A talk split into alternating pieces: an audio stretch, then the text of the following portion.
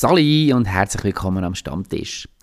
Wir sind heute hier am Stammtisch ein bisschen verkatert. Der Grund ist, es war gestern Rüdiger Samstag und morgen Güdis Mendig. Du hast richtig erraten, es ist Fasnacht in Luzern.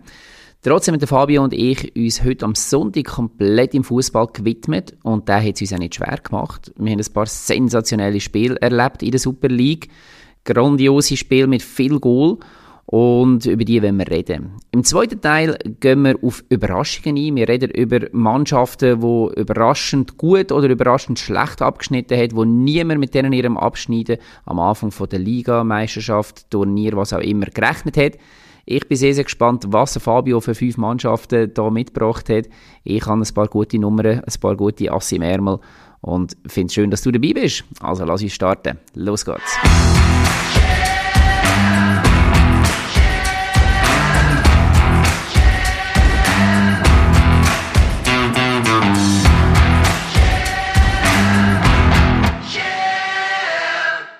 Ja, Fabio, erste Frage, die noch schnell muss geklärt werden Wie heißt die Mutter von Niki Lauda? Äh, Elisabeth, was ist das für eine dumme Frage? Gut, wenn wir es gestern Abend noch nicht können klären jetzt, haben wir das, jetzt können wir uns voll auf Fußball konzentrieren. Schön bist du da. Irgendwie. Ja, äh, ja äh, ein rüdiges Hallo auch von meiner Seite. äh, gestern Abend hast du angesprochen, ich habe schon angesprochen, also Entschuldigung, ja. Ja, ist ein bisschen länger geworden von dem her. Aber ähm, noch, nichts, trotzdem hat man ja das Mitbringsel. Und ich nehme an, hast du gleich etwas noch mitbekommen vom Wochenende? Selbstverständlich, mit genug ähm, Aspirin und äh, Toni Mattes und so weiter bin ich jetzt da voll drauf. Und Han, also voll in der Gang meine ich, und Han unser schönes Mitbringsel. Und es ist äh, ein eine weniger schöne Geschichte, oder beziehungsweise sehr, sehr wüste Geschichte, die im Moment gerade passiert auf dem Planet.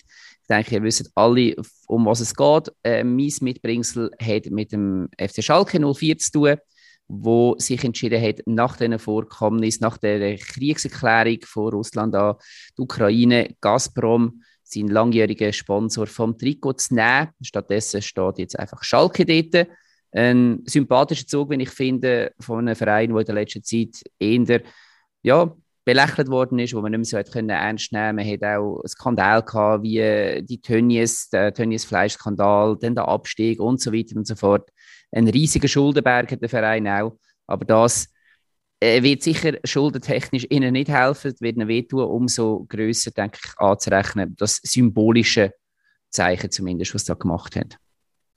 Absolut, gebe ich dir recht. Wobei ich gerade vorher schnell erfahren habe, dass es nicht nur bei dem soll bleiben, dass sie den Trikotsponsor einfach nicht mehr auf dem Liebling zeigen, sondern sie wollen den Vertrag einfach auflösen mit Gazprom. Also sie wollen eigentlich nicht mehr mit Gazprom zusammenarbeiten. Und das stand jetzt. Und das hat eine relativ hohe Welle geworfen, so ich das mitbekommen habe. Ähm, es hat sich auch der Präsident von Dortmund dazu geäußert und gesagt, also wenn die wirklich das durchziehen, dann müsste man eigentlich sich solidarisch zeigen und dann aber auch FC Schalke finanziell, finanziell unterstützen, helfen die ganze Bundesliga. Ich habe einen recht schönen Aspekt gefunden. Wenn eine Mannschaft schon Teier hat und sagt, hey, wir wollen, wir wollen gar nichts mit dem zu tun haben und dann das wirklich einen Cut machen, dass die anderen sagen, hey, so eine geile Aktion mhm. unterstützen wir. Und dann müssen wir aber schauen, dass es äh, finanziell bei Schalke doch nicht zu fest einschlägt. Dass sie ja, weil sie sind sehr abhängig von dem Vertrag. Natürlich schon, ja. Ja, das ist spannend. Das ähm, wäre ja in dem ganzen Schrecken in, äh, etwas Positives, wo würde daraus entstehen. Mal schauen, ja, ich, ich, ich habe mir zuerst so ein bisschen Gedanken gemacht, als ich es gelesen habe mit dem äh, Schrift, mit dem Sponsor-Schrift, habe ich gedacht, jetzt fast so drauf saufen, ist abartig. Das ist ein, ein, Radler, ist ein Radler. Okay, easy. Mir geht noch nicht. Ich habe mir auch ein überlegt, ja, ob das einfach so ein, bisschen ein Ding ist, dass man einen Shitstorm vorbeugen will, dass man jetzt weiterhin mit Gazprom aufläuft, dass man jetzt sagt, ja, man nimmt es einfach weg und Gazprom damit einverstanden ist und gesagt hat, okay, wir wollen da nicht noch Feuer ins Öl gießen oder Öl ins Feuer. Öl ins Feuer eher. das funktioniert. Beides gibt eine große Flamme. genau. Ja, nein, aber darum habe ich gedacht, dass wir es eventuell müssen oder haben wollen und dass das Vor äh, Vorsichtsmaßnahme war. Aber äh, wenn das jetzt mit dem Ganzen, wir künden auch den Vertrag, dann hat es doch nochmal, von mir aus gesehen, nochmal eine ganz andere Message dahinter. Ja, und es ist von ihnen, es ist von ihnen selber gekommen. Sie, sind, also sie haben es ja halt eben genau gemacht, bevor der öffentliche Druck groß geworden ist. Und das, denke ich, ist ähm, das Grosse, das, was man ihnen gross kann anrechnen kann. Absolut. Und hoffe, dass da noch ein paar Beispiele folgen. Äh, Gazprom mhm. sponsert ja auch noch die Champions League, soweit mir ist. ja. ja, was hast du Schönes mitgebracht diese Woche? Ich habe ein, ein äh, stehendes Stadion, Standing Ovation und einen Spieler, der sein Comeback gegeben hat, als Mitbringsel mitgenommen. Und zwar niemand anders als der Christian Eriksen hat am ah, letzten ja, Samstag, also das Samstag, mit Brentford, seinem neuen Verein aus der Premier League, seine ersten paar Spielminuten gehabt gegen Newcastle, 52 Minuten eingewechselt wurde und äh, ja, das ganze Stadion ist aufgestanden, auch die Fans von Newcastle sind aufgestanden, die Spieler haben applaudiert, alle haben applaudiert. Grosse Story. Ähm, schön, dass es auch noch Erfreuliches gibt in der Welt vom Fußball. Absolut. Ja. Ich weiß nicht genau, schön. wie das die Regeln sind. Weißt? Also, er hat jetzt einen Defibrillator eingesetzt oder so etwas in dieser Art. Und in England darf er spielen, in Italien nicht. Wie das genau jetzt für seine Karriere bedeutet, hey, keine Ahnung. Ich hoffe einfach das Beste für ihn und dass wir so Szenen wie an der EM, WM nie mehr sehen müssen.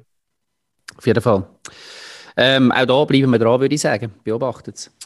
Du, und los, ich habe ich ha das Gefühl gehabt, du nimmst dir vielleicht das Schalke mir weg und habe irgendwie so als Reserve habe ich mir noch etwas, ein, ein Mitbringsel auf die Seite da gehabt. Und jetzt habe ich das aber nicht gebraucht gehabt. Aber weil du jetzt der Adi nicht da ist und wir noch das zweite sind, würdest du mir erlauben, dass ich noch ausnahmsweise ein zweites Mitbringsel noch reinhaue? Da, Natürlich, so wenn du mir erlaubst, dass ich nachher noch schnell ein Dotti Gomes Update gebe. Auf jeden Fall. Dann wir zuerst mein Mitbringsel und nachher das wöchentliche Dotti Gomes in England ähm, Update. Ähm, mein zweites Mitbringsel hat, ähm, ist, hat den schönen Namen Equal Pay. Und zwar geht es um den amerikanischen Fußballverband, der nach langer Diskussionen das jetzt geschafft hat, dass Frauen- und Männer-Nationalteams die gleiche ähm, Entlöhnung haben. Das ist ein riesiges Thema seit 2019, ein offener Streit mit dem Frauenteam und dem Verband ähm, Hintergrund ist, dass Frauen bedeutend erfolgreicher sind als Männer in den USA. Sie sind schon viermal Weltmeisterin geworden. Jetzt gerade in Kürz, äh, jetzt gerade kürzlich auch. Und haben aber trotzdem markant weniger verdient, was halt einfach keinen Sinn macht. Und ähm, ja, unter anderem hat sie zum Beispiel die gleichen Prämien an Weltmeisterschaft ausgehandelt und so weiter und so fort. Dann habe ich einen schönen Move gefunden. Ähm, muss sagen, vielleicht einen zeitgemäßen Move, kann man auch sagen. Sie sind auch nicht die Ersten. Norwegen, Holland und ähm, Australien haben das früher schon eingeführt. Gehabt. Und ich denke, das, das muss irgendwo so ein bisschen Zukunft sein. Ja, sehe ich genauso. Ja. Guter Move. Zeigt auch, oder, vom Respekt, was man dann entgegenbringt, weil sie bringen ja eigentlich die gleiche Leistung. Richtig. Und wir hatten die letzten paar Mal so negative Mitbringsel gehabt. Also letzte Woche weiß ich nicht, bin ich nicht dabei gewesen, aber vorher auch mal. Und jetzt haben wir mal wieder wirklich drei gute ja, weniger gut als für den Totti Gomez gelaufen. er ist nämlich nicht, nicht einmal auf der Bank gehockt beim, bei der Niederlage von Wolverhampton. Einfach, dass wir das auch noch gesagt haben. Vielleicht wechselt Wer hat mit dem können rechnen? zu GC. Sie könnten brauchen. Ja, sie können tatsächlich brauchen. Und ich nehme an, das ist jetzt wieder einer von deinen berühmten Übergängen zu der Nein. Liga. Hast du noch etwas nein, anderes? Nein, das gibt's nicht. Jetzt sind wir schon wieder einen Podcast machen. Es ist doch Fasnacht, Büben. Ja, ja schaffen. Wir müssen schaffen. Da hockt mir der Beiz und wird noch unterbrochen. Da. Ja, es ist unglaublich, die Leute da. Und dann kommen sie noch aus dem Wallis, Schabart. Gut. Alle, ja, die sich jetzt fragen, wenn es im FC ja nicht läuft, dann können wir es so schimpfen. Alle, die sich jetzt fragen, draussen, das war ähm, Fabio seine Freundin, die sich jetzt so mal schnell hat, ähm, ein paar Minuten Berühmtheit oder ein paar Sekunden Berühmtheit erschlichen hat, reingesneakt. Aber ich würde sagen, wir werden jetzt ernsthaft und gehen auf die Liga. Oder hast du noch etwas zum Totti Gomez oder zum Wallis oder zu deiner Freundin zu sagen? Nein, aber dass wir nicht mit der Liga weitermachen, sondern mit äh, ah, Thema. Richtig, recht. Eieiei, zum Glück kann ich dich. Gut, Liga kommt am Schluss. Dann machen wir jetzt mit dem Thema weiter. Aber zuerst, damit ich mich wieder ein bisschen sammeln kann, nach dem ganzen Tohu Wabohu, ähm, der Jingle bitte. Und so überraschend, wie jetzt das Thema für mich ist, also dass wir das jetzt zuerst machen, ähm, ist auch unser Thema, nämlich Überraschungsmannschaften. Ich habe es ja im Intro schon gesagt, wir reden über Teams, die alle überrascht haben. Das ähm, kann sein in einer Meisterschaft, das kann sein in einem Turnier, es kann positiv überrascht sein oder negativ Überraschung gewesen sein. Und wir haben uns gedacht, wenn der Adi nicht dabei ist, können wir uns je fünf geben. Und wie immer das grosse Gambling, ob echt eins, zwei oder drei oder viermal vorkommt da. Das heisst, ähm, ja, es ist ein bisschen Zittern. Ich würde aber dir gerade mal das Nummer 5 überlassen, mal schauen, was für eine Mannschaft das du als Nummer 5 hast, wo du sagst, mal, die hat mich oder wahrscheinlich nicht nur dich mit ihrer Performance komplett überrascht. Ja, also eben, zum Start muss ich mal sagen, ähm, ich habe eigentlich keine Mannschaft können aufschreiben, weil mich überrascht ja nichts. Mit meiner Fußballfachkenntnis weiß ich natürlich, welche Mannschaften wie spielen und darum hat es mich eigentlich nicht können überraschen, keine Mannschaft. Was wir auch jede Woche an deinem Tipp, an deinen Tippresultaten gesehen Genau, richtig? natürlich, die sind sensationell. Ja, und dann das andere ist halt eine Überraschung, was, was das heisst. Und ich habe positiver Mensch, wenn ich bin, ich habe nur positive Überraschungen mitgenommen. Ich habe mir eigentlich. Ja. Ähm, ja, Platz 5, also das Ranking habe ich recht schwierig gefunden, weil was heißt das? Was ist überraschender als andere?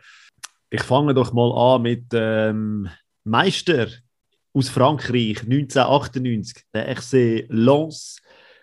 Sind dort Meister geworden. Vorjahr sind es 13 gewesen. Überraschenderweise haben sie dann in der Saison 98, 99, wo ja gerade noch die WM war in Frankreich, äh, den Meistertitel geholt eben nicht eine Mannschaft, die groß mit Stars gespickt ist. Sie haben sich mehr durch ihr Kollektiv bewiesen. Die Spieler, die man kennt, ist zum Beispiel der Wladimir Smitzer, der Tschech, und Foe von Kamerun. Und ja, sie haben sich dort einfach so in einen kleinen Rausch gespielt, aber ich glaube, das werden wir noch ein paar Mal hören, dass das Mannschaften sich in einen Rausch spielen. Das Team war stark und ja, sie haben im letzten Spieltag haben sie es geschafft. Äh, sie haben das bessere Goalverhältnis gehabt als Metz und wenn man jetzt überlegt, Lens und Metz, das sind Mannschaften, die dort um den Titel gekämpft haben. Kein PSG, kein Marseille, kein Rennes. Also, kein Lyon, ja, genau. Genau. Es sind schon mal andere Mannschaften die vorne dabei gewesen, die man heute gar nicht mehr so kennt. Aber äh, ja, absolut überraschend Meister geworden in dieser Saison. Und seitdem aber auch wieder nicht mehr wirklich erfolgreich.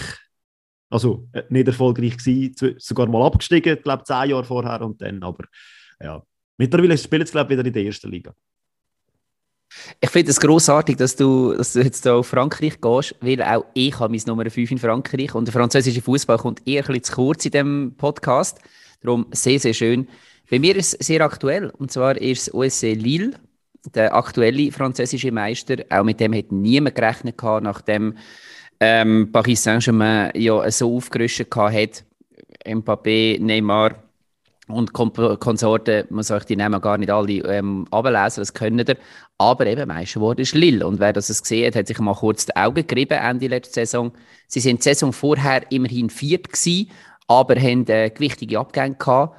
Ähm, der Victor Osimen, äh, heißt er, glaube ich. Osimen, genau. Osimen, genau, nach Neapel. Und der Gabriel nach, zu Arsenal. Das sind damals so ein bisschen die Spielstützer gewesen, oder Teamstützen. Und die hat man verloren. Und von dem her hat auch dort niemand gross auf sie tippt, weil sie wirklich keine Stars im Team hatten. Und trotzdem haben sie es geschafft, über die Saison Paris Saint-Germain zu schlagen. Die sind ja der Zweite geworden. Ähm, und das ist seit 2013 nur einiges passiert, dass Paris nicht Meister geworden ist. Und der Schlüssel ist schlussendlich in der Abwehr gewesen. Man hat es geschafft, nur 23 Gegentreffer rüberzukommen. Und wenn ihr jetzt mal auf die französische Liga könnt dann haben die allermeisten jetzt schon mehr als 23 Gegentreffer bekommen. Ähm, dann ist irgendwie, eben, das hat doch, meistens gibt es so Eigendynamiken, du hast selber gesagt, vorher so Mannschaften, die sich so einen Flow spielen, performen plötzlich Spieler viel, viel besser, als man es als man es gedacht hätte. Burak Yilmaz ist das 35-jährige ähm, Stürmer aus der Superliga gekommen und hat plötzlich genetzt und genetzt und töpft und töpft dort. Und ähm, gleichzeitig hat man hinter eine extrem starke Abwehr können, eben wie gesagt, das habe ich gesagt, mit diesen 23 Gegentreffer machen. Und das Spannende ist, das Team ist zusammengestellt worden durch den Sportdirektor Campos und der ist vorher bei Monaco gewesen, und Monaco ist die letzte Mannschaft gewesen, die es geschafft hat, Paris zu schlagen. Und noch parallel, beide Mal ist er kurz vor Saisonende nicht mehr im Club gewesen. Das ist auch jetzt wieder so gewesen. Er das Mal nicht mehr mitfeiern beim Meistertitel. Und ganz allgemein ist ein grosser Umbruch jetzt stattgefunden. Man hat Spieler verloren, Trainer und so weiter und so fort. Und im Moment ist man noch elf. Also man wird ziemlich sicher den Meistertitel nicht können. Also nein, ist eigentlich, ist eigentlich klar. Man wird den Meistertitel nicht können verteidigen. Ähm, wie gesagt, trotzdem oder umso mehr, auch wenn man in zwei, drei Jahren dann mal wieder schaut auf die Rankings, wer, wenn Meister geworden ist, äh, Lille in diesem Jahr, große Sensation gewesen. Ja, also eigentlich, oder? Erfolg und Lead liegen die meistens relativ nah beieinander. Wäre jetzt eigentlich so eine Mannschaft, die man könnte als negative Überraschung nennen, PSG, letzte Saison. Wenn man es würde Ja, richtig, ja. Es ist krass, sie sind so gut bestückt gewesen, dass wir eigentlich den zweiten Platz schon als riesen Enttäuschung müssen anschauen ja. Ja, aber jetzt das Jahr sieht es ein bisschen besser aus. ja, sie sind doch recht dominant im Moment. Auch wenn sie, jetzt haben sie, ähm, glaube das vorletzte Spiel verloren, aber es ist, glaube ich, erst die zweite Niederlage diese Saison. Also das scheint jetzt recht Souveränheit zu schaukeln. Aber kommen wir doch zum Nummer 4. Was hast du für das Nummer 4? Äh, das Nummer 4, ja, wir gehen auf Deutschland. Und zwar in der Saison 2006, 2007.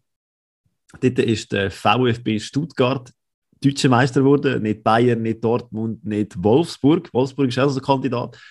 Ähm, die jungen Wilden hat man sie genannt. So Gomez, Hitzelsberger und so, alle relativ jung gewesen, relativ unerfahren und trotzdem... Ist Kedira dort schon dabei gewesen? Kedira, genau. Also ja, ja, ja. ja noch schauen, wie sie nachher auch so den Stamm von der deutschen Nationalmannschaft auch bildet. Und ja, sie sind wirklich ohne viel Kredit gestartet und haben sich dann in einen, in einen Rausch gespielt und am Schluss äh, sind es deutsche Meister gewesen. Die jungen Wilden aus Stuttgart. Dort ist doch der Ludovic Magna noch dabei gewesen in dem Team, oder nicht? Bin das ganz sicher, gekommen. das kann sein. Äh, ich bin mir auch nicht ganz sicher. Streller ist auch noch mal bei Stuttgart gewesen, aber ich glaube, der ist auch später, der ist früher gewesen, sogar. Ja, der ist glaube ich eher früher gewesen, ja genau. Ja, aber auf jeden Fall ja. auch eine riesige Story, äh, VfB Stuttgart, die Arrivierten geschlagen und ja, hat, hat die Region Stuttgart sehr, sehr, sehr gut da. Ja, mag mich noch gut erinnern. Ja, und dann eben leider auch da wieder so ein Beispiel von einer Mannschaft, die dann das wie nicht so hat können haben. Sie haben sich nicht oben können etablieren, sind dann wenige Jahre darauf ab dann auch abgestiegen. Und jetzt ja. kämpfen sie wieder gegen den Abstieg, wobei das halt vor allem andere Sorgen, also beziehungsweise Verletzungssorgen ja. und so weiter bitter, bitter. begründet ist. Ja, ich komme jetzt mal in heimische Gefilde mit meinem Nummer 4.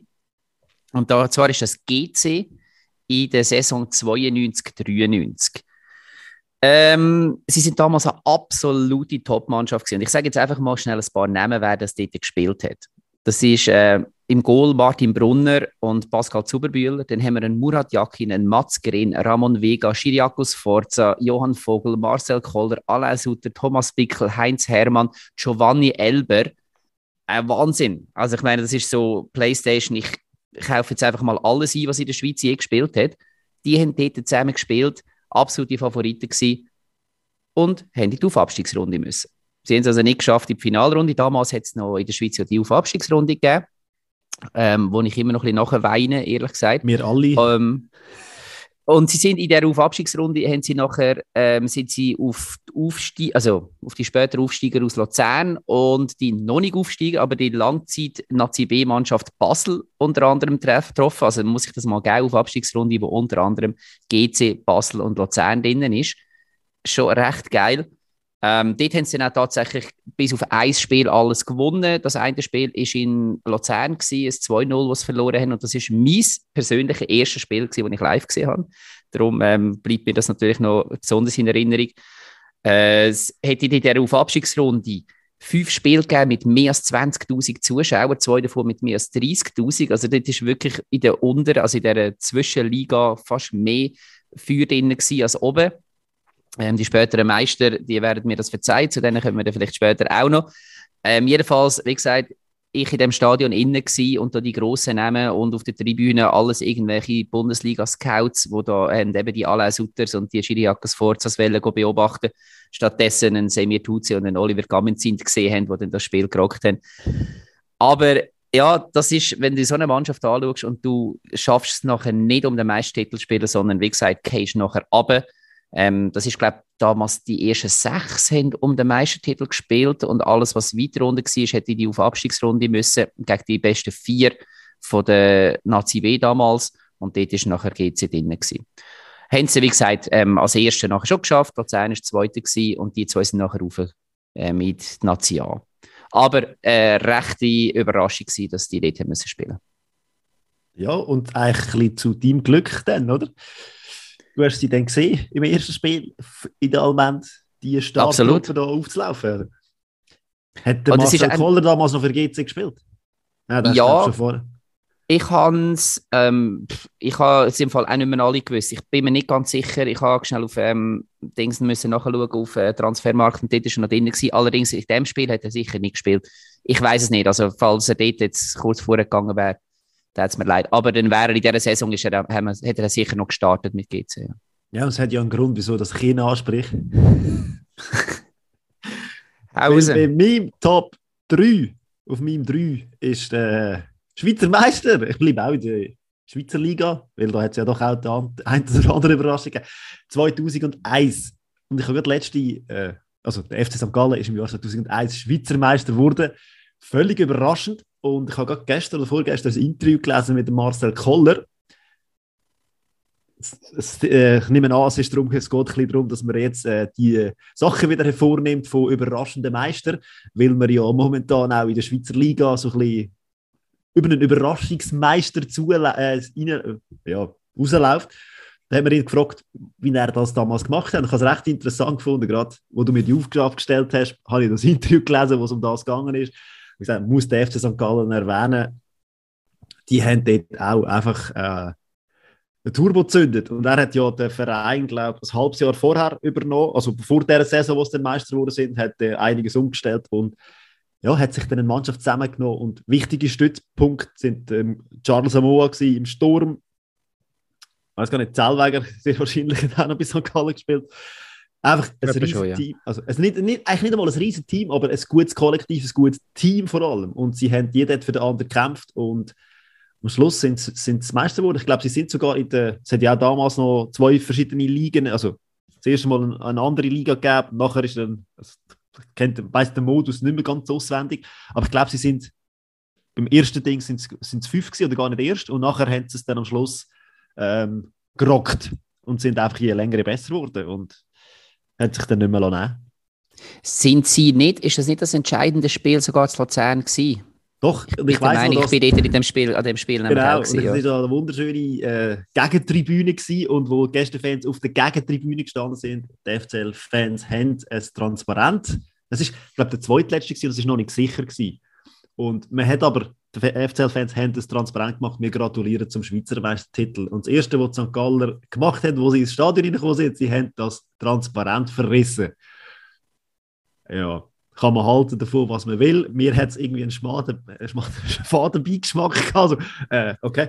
Aber wenn man es im Nachhinein anschaut, sie sind noch nicht sicher gewesen und dann so à la ja, aber glaube, wir dürfen ja noch nicht gratulieren, solange es noch nicht da ist. Im FCZ darf man jetzt auch noch nicht gratulieren. Weißt, also, wenn wir gerade bei der aktuellen Thematik sind. Ja, weiß was meinst du. Von dem her. Äh, ja, ich überlegt, ja, vielleicht ist es doch nicht so eine gute Idee gewesen. Man hat es gut gemeint. man hat es auf jeden Fall gut gemeint, ja. Genau. Ja, sehr schön. Auch ich bleibe in der Schweiz mit meinem Nummer 3. Und es ist natürlich related zu dem, was ich vorgebracht habe. Währenddem nämlich, wie ich vorher gesagt habe, unten dran GC, Luzern und Basel ähm, um den Auf- oder Abstieg gespielt haben, ist oben klammheimlich ein neuer Schweizer Meister ähm, gekürt worden und das ist Aarau gewesen, im 93. Wie gesagt, GC ähm, dort unten, dann Aarau ein Jahr vorher fast abgestiegen und man hat dann den Rolf, einen gewissen Herr Rolf Fringer geholt aus ähm, Schaffhausen. Und der hat es geschafft, äh, ähm, wir haben wieder das Thema, oder? Einfach eine Mannschaft zusammenzuschweissen, die über sich herauswächst, die an, sich, an den Erfolg glaubt und von dem her halt dann eben auch die Erfolg, das Moment auch mitnimmt und kann ich noch so eine Serie ausbauen. Und ähm, dort äh, mit Spielern wie Roberto Di Matteo, Peter Alexandrov oder hinter Mirko Pavlicevic hat er, glaube ich, geheißen, genau. Ähm, ja, äh, ja, äh, Aarauer Jahrhundertmannschaft gemacht. Das eben 93, ich habe mir da drauf geschrieben, heute wäre so etwas nicht mehr möglich. Gehst du mir da recht oder könnte heute wieder irgendeine Überraschungsmannschaft, wo nie da oben, also ja, nehmen wir irgendwie, wer haben wir jetzt, wo irgendwo so ein bisschen im unteren Mittelfeld umeinander dümpelt. Ich wollte jetzt nicht gerade Luzern nehmen, aber irgendwie, also weißt du. Lausanne ist vielleicht halt, auch nicht ein gutes Beispiel. ja, nein, genau, aber also ich, ich glaube, das ist schon in dieser damaligen Zeit noch ein bisschen mehr möglich gewesen, wobei ich kann es auch nicht genau begründen, weil es ist auch damals eine Sensation gewesen. Aber. Also wenn wir unseren Podcast-Forecast von Anfangs der Saison anschauen, dann haben wir alle drei im FCZ nicht wirklich Kredit gegeben. Ich am meisten, ich habe sie relativ ja. in den oberen Rängen, aber äh, nein, nicht dort, wo sie jetzt sind, das ist klar. Äh, ja. ja. Also das, es, es geht ein bisschen das Gleiche rein, oder? Ich glaube einfach, dass die Finanzen heute noch, einfach noch krasser ähm, entscheidend sind, weil sie halt einfach auch, weil du einfach viel, viel größere Unterschiede hast finanziell. Und klar kannst du immer noch mal gut einkaufen und noch mal Glücksgriff tätigen und irgendwo eine Mannschaft zusammenschweißen, aber dass du dir gerade Meister wirst. Wir haben es ja mit St. Gallen noch mal gehabt, vor etwa drei oder vier Jahren mit dem Iten genau. und so weiter. Ähm, es hätte schlussendlich nicht ganz gelangt, dort hätte es noch eins können. Ich halte es für schwer denkbar, aber fände es cool. Ja, und alle diese momentanen Mannschaften, es gibt ja doch auch europaweit noch ein paar Kandidaten, die Überraschungsmeisterschaften könnten feiern. Die belgische Liga ist ein Aufsteiger momentan an erst, an erster Position. Die haben aber äh, einen finanzstarken Investor hinter dran. Also, da kann man auch nicht davon reden, dass die jetzt einfach aus dem Nichts raus, also äh, so. Ja, klar. Nicht, nicht keine Finanzen haben. Also ja, man braucht glaube ich schon ein bisschen Geld nur Glück und Teamwork alleine gelangt wahrscheinlich nicht, ja. Genau. Ja, dann sind wir schon beim Nummer 2. Und wir haben noch kein Doppelt. Ähm, ich habe ein bisschen Angst, dass das jetzt anfängt, aber hau mal bis 2 raus. Ja, apropos Geld. Äh, wo, in welcher Liga ist am meisten Geld um? Logischerweise in England. England, ja. Weil dort hat es auch in den letzten 20 Jahren, glaube ich, eine Mannschaft gegeben, wo man kann sagen hey, doch, das ist eine Überraschung gewesen. Sie haben es nämlich geschafft, ohne so ein riesiges, riesiges Budget. Sie haben auch ein riesiges Budget, aber nicht ein riesiges, riesiges Budget. Äh, englischer Meister zu werden, 2015, 2016, ist das Leicester City gewesen, unter dem Trainer Claudio Ranieri. Auch eine gute Mannschaft, logischerweise mit Namen gespickt, aber halt nicht Namen, also wenn man einen Fuchs nennt oder einen Wer war dabei gewesen? Der Marres und natürlich vorne Jimmy Vardy. Also es hat schon auch den einen oder anderen gegeben, der Fußball spielen konnte, der auch nicht ganz günstig war, um das zu holen. Aber im Vergleich zu allen anderen Konkurrenzen würde ich sagen, das ist definitiv ein Podestplatz und eine riesige mhm. Sensation gewesen. Also vor allem eben gegen die Top 5 in England, wo halt einfach allen entrückt ist, ist das schon ja. krass. Tragisch ja, dass der Owner vom Club äh, wo eigentlich das Ganze ein bisschen nicht möglich gemacht hat, aber versucht hat, möglich zu machen, ist er dann, ich glaube, ein Jahr, zwei später mit dem Helikopter abgestürzt, der Owner von Leicester. Also es ist eben irgendwie noch ein tragische Dings dahinter. Ja, aber sie haben die Superreichen geschlagen und äh, muss man, ich weiß nicht, wenn das nächste Mal der Fall wird sein. Ja. Auf alle Fälle. Also sicher eine Story, die aufhorchen hat lassen, weil es einfach eben auch niemand für möglich gehalten hat. Ja, sehr schön, das Nummer zwei. Ich gehe wieder auf Deutschland. Und zwar ähm, bin ich bei Kaiserslautern. Nein, jetzt hast du mein Eis weggenommen. Ist wirklich klar gewesen. Ist wirklich klar gewesen. Ähm, Kaiserslautern im 98 sind sie als Aufsteiger Meister geworden. Das, ich weiß nicht, ob es das in Deutschland schon mal gegeben hat. Äh, kann mich nicht erinnern. Und zwar war das Abstiegsjahr vorher gewesen. Man hat dort im letzten Spiel gegen Leverkusen verloren und es hat dann das berühmte Interview gegeben, wo der Andi Brehme vom Rudi Völler im Fernsehstudio hat, Studio hat in den Arm genommen werden und einfach nur noch Rotz und Wasser brüllt hat. Und spannend dort ist eigentlich, dass so wieder der Erfolg hat noch in dem Abstiegsjahr eigentlich angefangen. Lautern hat nämlich zum zweiten Mal in, der, in seiner Geschichte noch den DFB-Pokal gewonnen. Und auf das aber hat ein großer Teil von dem Team gesagt, okay, wir bleiben zusammen. Und das ist umso erstaunlicher, wenn man weiß, dass es vorher eine sehr zerstrittene Mannschaft war und dann ist aber ein neuer Trainer gekommen, der Otto Rehagel. Wir haben äh, vor zwei Wochen über ihn geredet. Da hat man noch Spieler geholt wie Chiriakos Forza unter anderem von Inter Mailand. Und der Rehagel hat es geschafft, die Mannschaft, eben die eigentlich zerstrittene Mannschaft wieder zusammenzuschweißen. Und so ist man dann nach einem Jahr wieder aufgestiegen und hat sich dann ähm, von Anfang an gerade in einen Zweikampf begeben mit Bayern. Der also ist in Bayern damals. Genau, man hat sie zwei, äh, man hat sie, man hat die Direktduell hat man beide, ähm, hat man beide gewonnen und Lautern ist vom ersten bis zum letzten Spieltag nur an zwei Spieltagen nicht Nummer eins gewesen, nämlich am ersten Spieltag, weil sie nicht, weil eine andere Mannschaft mehr Goal gemacht hat und am dritten und abgesehen von denen ab dem vierten Spieltag sind sie immer auf der auf dem Nummer eins gewesen. alle haben erwartet, dass sie nach der Hälfte irgendwo einbrechen, aber sie sind nicht eingebrochen. Und das sind so Helden von der damaligen Zeit, so Olaf, das Nasenpflaster Marschall, wenn wir uns erinnern, eben Chilis Forza habe ich schon erzählt, Ratinho oder den jungen, talentierten, noch nicht so bekannten Michael Ballack und so weiter und so fort. Ja, eine riesige Sensation dort gewesen, Kaiserslautern als Aufsteiger zum Meister. Ja, und darum eigentlich bei mir auch auf dem Eis, weil eben du das ganze Konstrukt anschaust, also ein Aufsteiger, der den Meister wird. Klar, in der Recherche auch gemerkt, das ist eigentlich ein Erstliga, ein mittelmäßige Erstligamannschaft gewesen, die sich Zweitliga angetan hat. Also es ist nicht so überraschend gewesen, dass sie mit dem Abstieg nichts zu tun haben in dieser Saison, aber dass sie halt dann gerade Meister geworden sind, das ist natürlich die große Überraschung. Wobei, eben, ich glaube, man kann es auch so sagen. Und das sagt man ja jetzt auch bei Mannschaften, die aufsteigen oder in eine Barrage reinkommen, die strotzen vor Selbstvertrauen, weil die halt in der zweiten Bundesliga oder in der zweiten Liga oder wo auch immer halt sehr viel Sieg einfahren und dass sie ein Selbstvertrauen haben, wenn dann noch das Team klappt und so. Das, eben, ich glaube, das braucht es dann schon auch, dass es am Schluss möglich ist, dass es einen Überraschungsmeister gibt. Das muss ja einiges zusammenpassen. Ja, Aber das Selbstvertrauen, das du natürlich aus Sieg, Sieg hast, äh, ist natürlich auch nicht falsch, wenn du das mitnimmst. Sicher, und wenn du nachher natürlich eben, wie gesagt, gerade im ersten, Sieg, äh, im ersten Spiel gerade die Sensation noch schaffst, dann, dann reitest du halt auf dieser Wolke weiter. Und ich glaube, es gibt viele Teams, die eben, wie gesagt, gross erfolgreich sind, in der zweiten Liga kommen rauf und dann kommen sie erst, werden sie erst mal so richtig verprügelt auf dem Platz. Und dann verschwindet das relativ schnell, beziehungsweise dann hinterfragt man sich halt eben selber, sind wir genug gut, haben wir da etwas verloren oder haben wir uns vielleicht auch etwas vorgemacht in der zweiten Liga? Und wenn, dann, wenn du da fast solches Zeug überlegen, dann, ja, dann, dann wird es sicher nicht nochmal so erfolgreich. Aber ja, bei Lautern hat es funktioniert. Schöne Story gewesen. Hast du noch ein Ersatz-Eis? ein Ersatz-Eis habe ich keins, nein. Ähm, nein, aber sag du zuerst mal dein Eis. Vielleicht kann ich dann noch eins von meinen, die ich mir aufgeschrieben habe, bringen. Dass nicht, also los, ich habe ich habe ja noch zwei, weil ich habe gedacht, du nimmst mir sicher eins weg.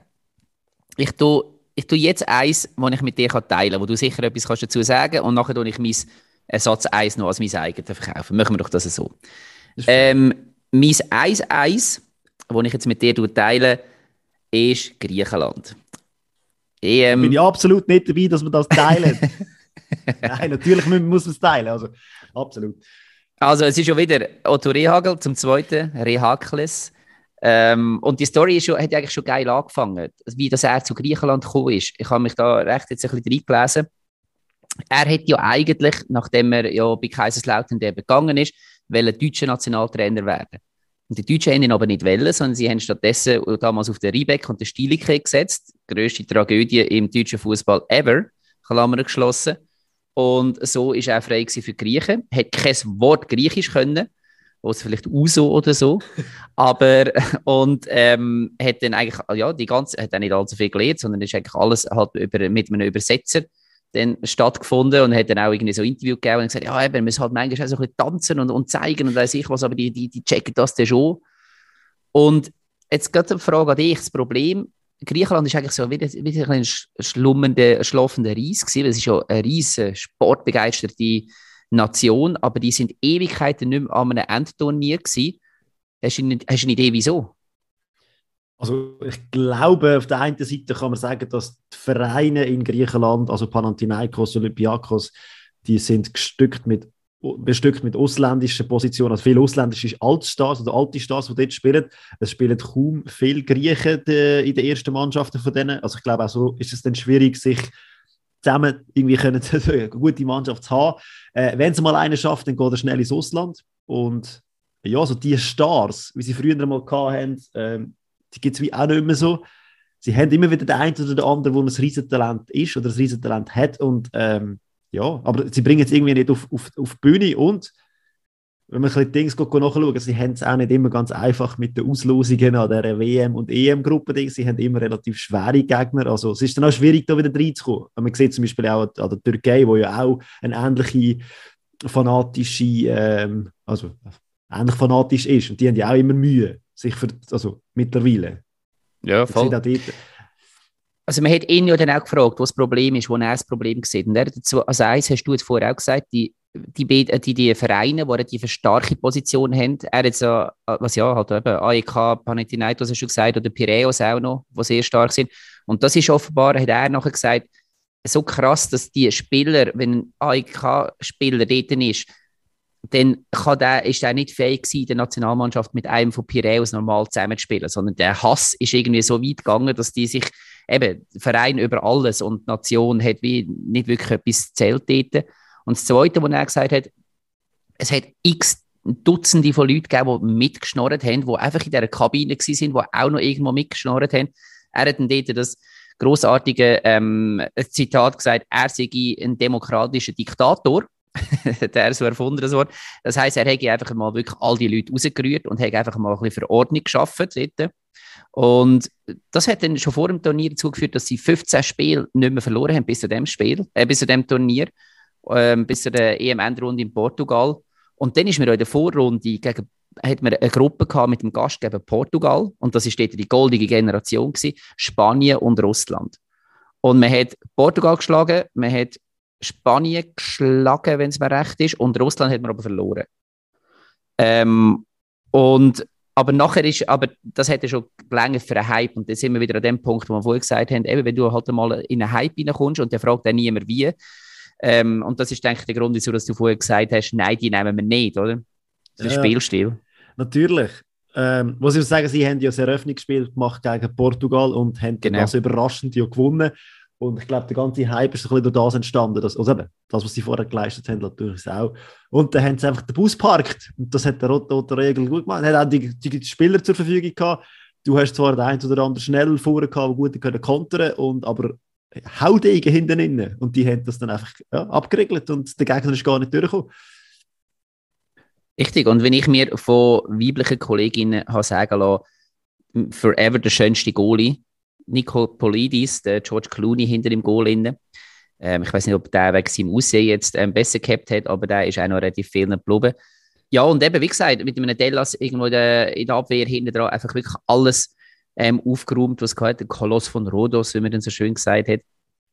Ähm, und so, und so sind sie bis ins Finale gekommen und dort 1-0 gewonnen gegen Portugal, gegen den Gastgeber wieder. Und natürlich für Portugal extrem hart. Als Gastgeber du kommst ins Finale und dann verlierst du 1-0 gegen ein wirklich destruktiv spielendes Griechenland. Aber sehr viele Leute haben sich gefreut, einfach, dass es, wie gesagt, einmal ein Aussenseiter war, eine Überraschungsmannschaft. Ja, das ist jetzt ein grosses Turnier doch eher selten. Also EM und WM. Genau, jetzt bringe ich den Fall, weil ich es einfach vorher gesagt habe, noch ganz kurz mein Nummer eins, aber ich mache jetzt das wirklich relativ kurz da. Ähm, und das ist tatsächlich, ich habe gefunden, das gehört aufs Eis, das Wunder von Bern. Ist nämlich auch so etwas 1954 in der Schweiz, die WM. Ja, bist, bist, du dabei gewesen, in dem Fall? Ja, ja, das ist, äh, ich weiss noch, als wäre es gestern gewesen. Nein, das war ja nicht bedingt gewesen, das muss dabei gewesen sein. Ähm, aber ja, Deutschland, neun Jahre vorher den Weltkrieg verloren, das Land in Trümmer und im Aufbau. Die grossen Favoriten, die Ungarn und Deutschland unter dem Sepp Herberger. Das erste ist man auch tatsächlich bei der Vorrunde gegen Ungarn mit 8 zu 3 verprügelt worden. Und er ist dann dort gross ähm, kritisiert worden, weil er angefangen hat zu rotieren. Das Thema, das wir heute auch immer mal wieder haben, die grossen Mannschaften. Wieso, dass man eben ähm, dann mit, mit der zweitbesten Mannschaft nur in gewisse Spiele hineingeht wo er gesagt hat, hey, wir müssen fit sein bis zum Schluss. Und man, hat, man ist in jedem Spiel Aussenseite gewesen, gegen Türkei, gegen Jugoslawien, gegen Österreich und hat schlussendlich überall gewonnen. Ähm, ist immer besser in, in den Flow reingekommen und hat dann im Finale ja dann 3 zu 2 gewonnen gegen Ungarn, wo zuerst mal 2-0 in Führung gegangen ist und dann Ausgleich, Morlock und Rahn äh, und dann am Rahn seinen Hinterhaltsschuss, da können wir alles eine der grössten Sensationen oder Überraschungsmannschaften. Hey, wo du das jetzt sagst, fällt mir jetzt gerade noch mal etwas ein, wo ich auch ein bisschen das Thema reinpasse, wo mir jetzt wirklich mit der Vorbereitung völlig entfallen ist. Aber ich glaube, man muss sich gleich auch noch schnell ansprechen. Äh, 1992, Dänemark, wo sich nicht mal für die EM Logo, Logo. hat und dann dank, also äh, dank äh, Jugoslawien nicht können teilnehmen wegen dem Krieg, äh, überhaupt an das Turnier gekommen sind und es dann gerockt haben. Also ich glaube, ja, es gibt, doch, es gibt sie. Es gibt sie mhm. doch, die Überraschungen an den grossen Turnier. Aber auch ich habe für mich wie klar gesehen, ich, ich muss auch irgendeinen Bezug zu dem haben. Und 92 ist jetzt für mich einfach noch zu früh gewesen. Ich, sehe nur Reportagen, ich kann es nicht selber fassen. Drum. Nein, aber das ist natürlich gut, dass du das bringst. Ich habe, ah, das, das habe ich jetzt auch gerade überhaupt nicht präsent gehabt. We are red, we are white, we are Danish Dynamite. Grossartig gewesen. Eben eine Mannschaft, wo alle schon in der Ferien sind, schon äh, Badeschlarpen am Pool und dann heisst hey, ab nach Schweden, wir spielen jetzt hier noch eine EM und dann, ja, keinen Titel noch geholt haben. Grossartig.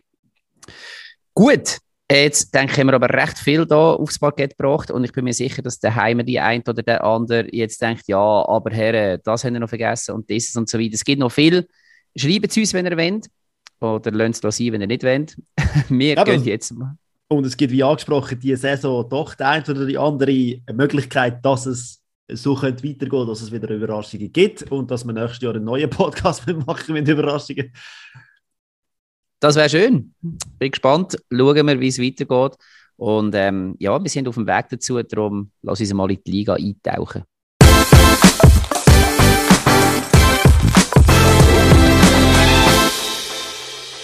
Genau, das ist ja das Wochenende wieder Fußball gespielt worden in der Schweiz, am Samstag und am Sonntag. Und mehrheitlich ähm, ist es wieder eine Runde für den FCZ. Apropos Überraschungsmeister. Ähm, aber wir fangen doch von vorne an. Und zwar am Samstag, Obig, ist zu Bern Fußball gespielt worden. Und zwar hat IB gegen Sion gespielt. Sion mit einem neuen Trainer, wobei neu kann man eigentlich nicht sagen, oder? Also, ist auch schon Trainer bei Sion. Wobei, das kann man auch für viele, kann man auch schon für viele behaupten.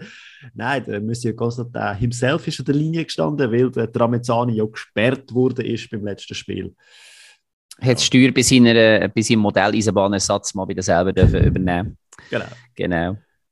Ja, hat aber nicht so viel genützt. Nein, aber ähm, ja, ich habe das Gefühl, so ein bisschen, das ist das IB, wo man eigentlich immer sehen Sie sind defensiv anfällig, aber sie bringen die offensive Power auf den Platz. Also so, wie sie eigentlich das immer gemacht haben. Und da bekommst du halt mal ein Goal. Äh, IB hat das Spiel 3-1 gewonnen. Aber sie haben ja Chancen gehabt, sie hätten aber auch das andere mehr können bekommen. Aber wenn wir vorne an, also ich habe recht eine attraktive Partie gefunden im Gesamten, aber auch der Anfang recht stark gefunden von IB. Ja, vor allem von IB, ja. Also ich, äh, IB war über das ganze Spiel krass überlegen gewesen. Ähm, ist ja der auch verdient, relativ gleich zum 1-0 gekommen. Jamalö mit einem frechen Heber, wo aber der Wesley noch ins Goal ab, ablenkt. Und, musst du zuerst mal so schaffen. Ja, absolut, absolut. ich kann ja sagen, wenn es Absicht war, ist es schön gewesen. Aber eben, ja, schlussendlich, eben, das ist wieder das. IB hat die Saison extremes Glück, aber eben auch massives Pech mit den ganzen Verletzungen oder eben den ganzen Offside-Goal, wo, wo sie jetzt wieder haben und so weiter, wo nicht, wo nicht zählt worden sind. Und das ist eben auch IB für, für mich das Jahr. Ja, vor allem das Offside-Goal, das du ansprichst, ist glaube ich eine Frechheit. aber ja, man will einfach nichts machen. Und ich finde es so spannend bei Sion, es kristallisiert sich immer so in der letzten Zeit immer so Serienspieler raus. Am Anfang haben wir den Grgic immer gelobt, wie der riesig gespielt hat. In letzter Zeit macht der Wesley recht viel. Also auch Goal, Eigengoal, Fehler und so weiter. Es sind immer so ein bisschen Spieler, die so ein bisschen im Flow mitgeben. Man, man hat immer einen, der sich rauspickt und dann, also Wesley ist halt nicht so einfach, weil übersee mit seinen blonden Haaren. Man sieht ihn halt einfach. Aber es sind immer so Spieler, die ein bisschen es prägen. Jan Bammert äh, würde mir jetzt Adi sicher auch wieder. Ja, genau. ja, Stojkovic, der aber auch ein bisschen am Kuh ist, jetzt in den letzten paar Spielen, habe ich das Gefühl. Genau. Ähm, aber ja, was heisst am Kuh? Also, Sion ist nicht wirklich gut im Schwung im Moment. Ähm, ja, haben dann aber trotzdem noch, also eben, wie gesagt, gegen IB in Bern, ähm, mit dem Trainer auf der, auf, auf der Tribüne oben, ist auch jetzt wie, ich glaube, okay, wenn du 0-1 in Pause gehst, oder beziehungsweise 1-0 für IB natürlich. Und haben dann aber trotzdem können reagieren nach der Pause. Sojkovic nach einem Ping-Pong im Mittelfeld ist er der, der am schnellsten reagiert, den Ball mitnimmt, auf einen Job kann loslaufen und dann auch versenkt. Ähm, ja, einfach am schnellsten reagiert, einfach checkt, was abgeht und Profit geschlagen. Und ja, das ist, glaube ich, die Chance, die sie in so einem Spiel hat. Ja, und äh, kann man Jobi auch keinen Vorwurf machen. Er hat Nein, tat, tadellos gehalten in diesem Spiel, finde ich.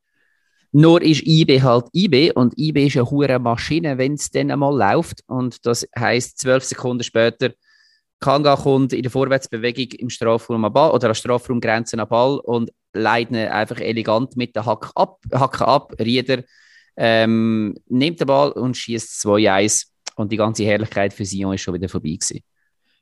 Das ist einfach so, oder? Das Anspiel, dann spielst du hinten und dann geht ein Ball führen und dann gibt es ein Goal. Also ich weiß nicht, dümmere Gegengol gibt es eigentlich fast nicht. Wenn das, Nein, mega ärgerlich.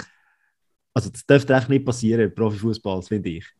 Das ist so eine Schläfrigkeit, wo du dann drin hast, so, ja, scheiße, oder? Also nein, jetzt haben wir das Goal geschossen, geil, bist noch am Jubeln, bist jetzt sind wir im und Zeug und Sachen und dann, ja, zwölf Sekunden später macht es Bumm und die ganze Jubeltrubel, Heiterkeit ist wieder vorbei. Also es ist schon ein bisschen komisch, aber ja. Ja, und dass, ähm, dass dir das natürlich als Knick brechen ist, ist wie klar.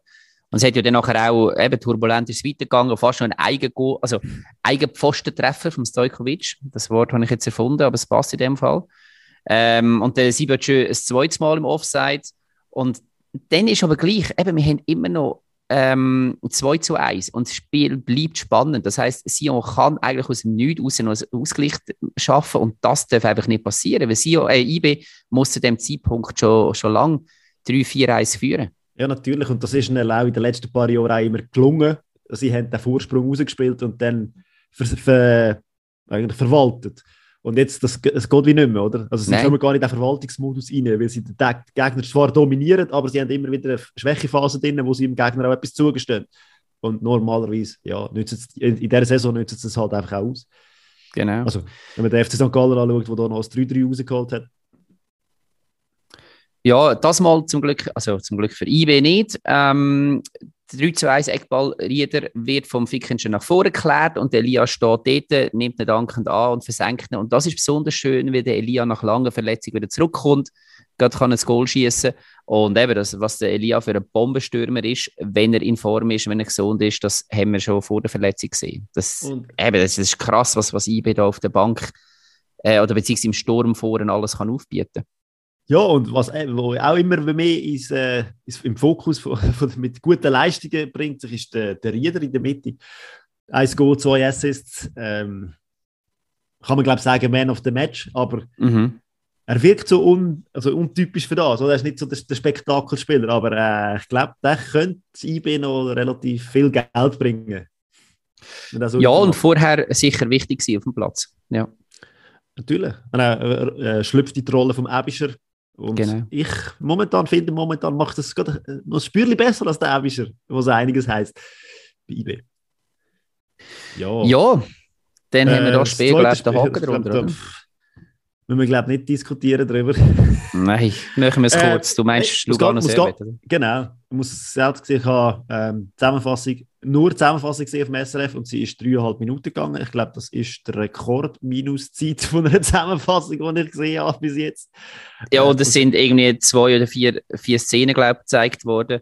Auf die können wir kurz eingehen, ansonsten ist das Spiel, glaube ich, zum Vergessen. Ja, gewisse Szenen, die ich finde, wo sie gezeigt haben, wo einfach der Schuss ist zum Goalie, wo der Goalie den Ball einfach abnimmt, so, la, okay, wir müssen es zeigen, wenn wir sonst nichts haben.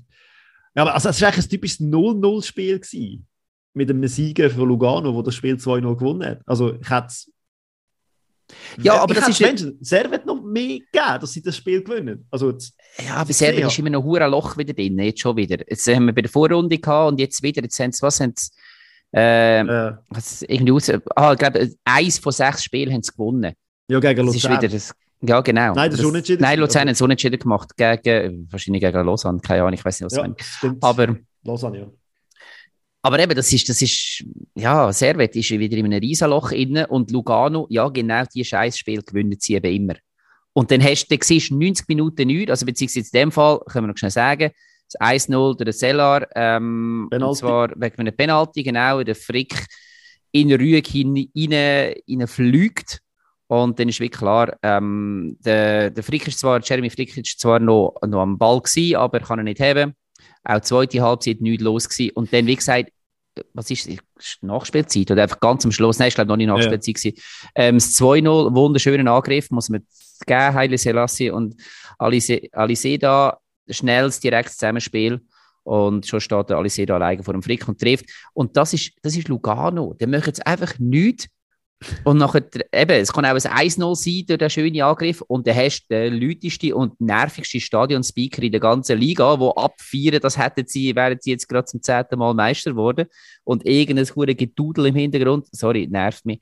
Aber ähm, ja, ja aber auch so kommst du zu Punkten. Also. Ankerum, ich finde, äh, gerade beim 2-0, also du hast gesagt, es ist schön ausgespielt gewesen, ich habe definitiv so gesehen, wobei Servet natürlich in der Vorwärtsbewegung ist und in der Defensive natürlich schon aufgel äh, nicht aufgelöst hat, aber es ist relativ einfach gewesen, das, äh, das, das durchzubringen am Schluss. Aber ja, muss es da zuerst mal machen und Aliseda, glaube ich, das erste Goal, das ist glaube ich auch einer, wo man äh, muss auf der Karte haben, man muss anschauen. Ich glaube, ein junger, talentierter Spieler, der es geholt haben aus der MLS, soweit man ist.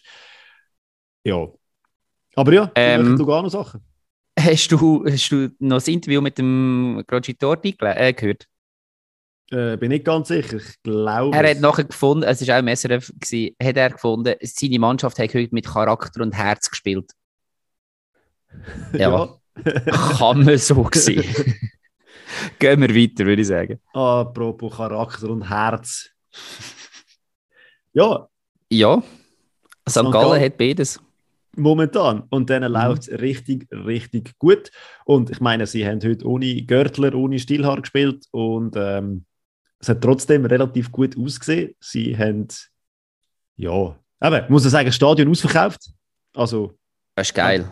Das ist geil. Wieder, oder? Ein Spiel, ein volles Haus hast. Und ja, das pusht natürlich auch. Und dann kommst du natürlich noch eine, so eine sehr gute Ecke. Und am Schluss steht echt der Fomos richtig. Also, also ein bisschen Glück gehabt, was er bei dem hat, aber das haben sie momentan halt einfach. Und äh, wenn es nicht der Dua ist oder nicht das Ding ist, dann macht halt äh, der Fomos Goal. Also momentan stehen sie einfach auch richtig. Obwohl sie natürlich auch geile Fußball spielen und das hat sich nicht geändert. Ja, sie, sie haben GC gar nicht zum Spielen gekommen. GC ganz am Anfang mal einen guten, guten Moment gehabt mit dem Schmied und dem Momo. Aber nachher ist, hat eigentlich faktisch nur noch St. Gallen gespielt. Das haben GC-Spieler nachher auch selber gesagt. Ähm, und von dem her, ja, eben, dann hat man noch die, die Abpraller, die man dann irgendwie noch verwerten kann. Aber verdient ist es auch über das ganze Spiel gewesen. Ja, na klar. Äh, mich noch ein bisschen rausgestochen, der Gimeno, ich finde, meistens eine, eine tragische Figur, hat eine riesige Chance, die er einfach auch wieder müsste machen müsste. Dann das Fast-Goal, oder? Und wo, ich weiß nicht, ob der Ball hinter der Linie war, ich glaube es nicht ganz, äh, mit seinem Kopfball. Und nachher macht er wieder so eine Schwalbe aus. Ich ja, was soll der Scheiß, wirklich? Ich frage mich dann auch, was passiert in dem Kopf. Also, bist du schon abgehoben, bevor du das Ding hast? Und ja, also ich weiß nicht. Hör auf mit dem auch, auch Schwalben muss man können, wenn schon, ja, aber, ähm, lieber nicht. Also, ja. Er hat es ja so nicht nötig. Gerade in der momentanen Situation schon gar nicht. Nein. Ja, das ist, ja, wie du sagst, es gibt so, es lässt einen nachdenklich zurück, sagen wir es mal so. Was ich jetzt gefunden habe, was ich noch spannend gefunden habe, ähm, man hat, Zeitler hat dort hat einen Weg gefunden, um den Ruiz einzubauen. Ich weiß, ich bin so ein bisschen, ähm, ich habe ein bisschen den Ruiz-Fetisch. Ich habe den letzte Saison schon extrem gut gefunden und habe sehr schade gefunden, dass er jetzt längere Zeit auf der Bank war, so um die Winterpause herum. Und jetzt hat er, glaube ich, zwei, drei Mal schon wieder gespielt und hat seine Stärken komplett können einsetzen und das ist geil. Also, ich glaube, da ist eine Riesenwaffe, wenn man ihn gut einsetzt. Und ich habe ein bisschen Angst gehabt dass man das, auch wie St. Gallen ein bisschen verheizt wird, beziehungsweise, dass man halt mit dem Spielstil, wo man in der Vorrunde hat, ihn nicht wirklich so kann nutzen kann. Aber jetzt hat man da irgendwo einen Weg gefunden und das macht St. Gallen sicher nur noch stärker. Ja, und was man auch muss sagen ist, äh, GC ist ein bisschen das Kryptonit von St. Gallen in dieser Saison. Wir haben zweimal gespielt und zweimal hoch verloren eigentlich. Und jetzt hat man das heißt. Kryptonit, das Wort Fremdwort kenne ich nicht. ich glaube, das, was der Superman nicht so gern hat. Das Einzige, ah, okay, okay. Ah, okay. Jetzt Eigentlich zu wissen. Ich habe einfach gedacht, probiere es jetzt mal einzustreuen. Da, Nein, es kommt gut, es kommt gut, aber es ist mich einfach überfordert. Ja, Danke, schreiben so. Nicht, eben, ein Spielstil, der ihnen nicht so gelegen ist, wie Lugano auch. Und jetzt haben sie zweimal, also in Lugano und jetzt auch gegen GC, bewiesen, dass sie auch die. Und wenn es läuft, dann läuft es. Und ja, ich voll. hoffe, aus St. Gallen Sicht, dass es so weiterläuft, oder? Wenn wir das 2-0 noch ganz schnell. Ähm, Chance vom Gimeno, Gimeno ähm, nach einer super Ruiz-Flanke, da haben wir ihn wieder, ähm, zum 2-0. Ähm, ja, ah, das, nein, das war noch vorher gewesen, und nachher aber das 2-0 wieder eine Ecke ähm, nach Pfostenschuss und der Dua kann nachher erben dort. Genau, der Maglica ist noch am Ball und, ja, genau. Und der Dua. Ja, also momentan... Ja, Dua trifft und trifft und trifft ja. und trifft. Absolut. Steht am richtigen Ort, hat der Reicher dafür und äh, ja, also eben, wenn es läuft, dann läuft es. Ja, aber sie spielen eben einfach auch intelligenter als noch in der Vorrunde. Weißt du, in der Vorrunde sind sie extrem berechenbar gewesen. Das haben wir ja ein paar Mal da miteinander besprochen. Oder du hast einfach, also auch, eigentlich so wie letztes Jahr auch, du hast die stark, starke 20 Minuten am Anfang gehabt und irgendwann war die Luft draußen gewesen und Ähm, sie sind völlig berechenbar gewesen und jetzt spielen sie auch viel intelligenter als, Ja. als noch. Aber es hat sicher auch mit den Zuzügen zu tun. Absolut. Aber irgendwo, Und wir haben Ja. also, wir haben diskutiert, das ist so das, wir haben immer den, den, den Mainz-Weg mal angeschaut, dann ist es überhaupt nicht gelaufen, sind letzt gewesen, sie haben den besten Spieler verkauft, also den teuersten, den besten Spieler verkauft auf England, den Mateta, äh, zack, man hat dem, der Mannschaft mehr Macht gegeben und hat dann weniger Spieler rausgenommen, zack, es ist gelaufen. Bei St. Gallen, man hat äh, den Juan verkauft, also den Juan ausgelehnt, man hat das Gefühl gehabt, oh, der, der ja noch torgefährlichste war in der Vorrunde, er ist gegangen, was ist? Es springen andere in die Bresche und es läuft. Also ich glaube, es ist einfach so die psychologische Psychologie, die da dahinter steckt. völlig. Ja, in der Kabine oder überall auf dem, auf dem Trainingsplatz. Äh, ja. Fußball wird häufig im Kopf entschieden, ja. Und, auf sie der haben anderen Seite, ja, sorry. brutale Alternativen. Also sie haben Mhm. in der Winterpause aufgerüstet und ich meine eben, vorher, wenn äh, Gimeno, äh, dann haben sie noch ähm, Schubert auf der Bank, also weil, hast einfach, oder, sie haben dann einfach, sie haben auch noch Spieler in der Hinterhand, die sagen, okay, jetzt kommt der und der ist auch noch in Form.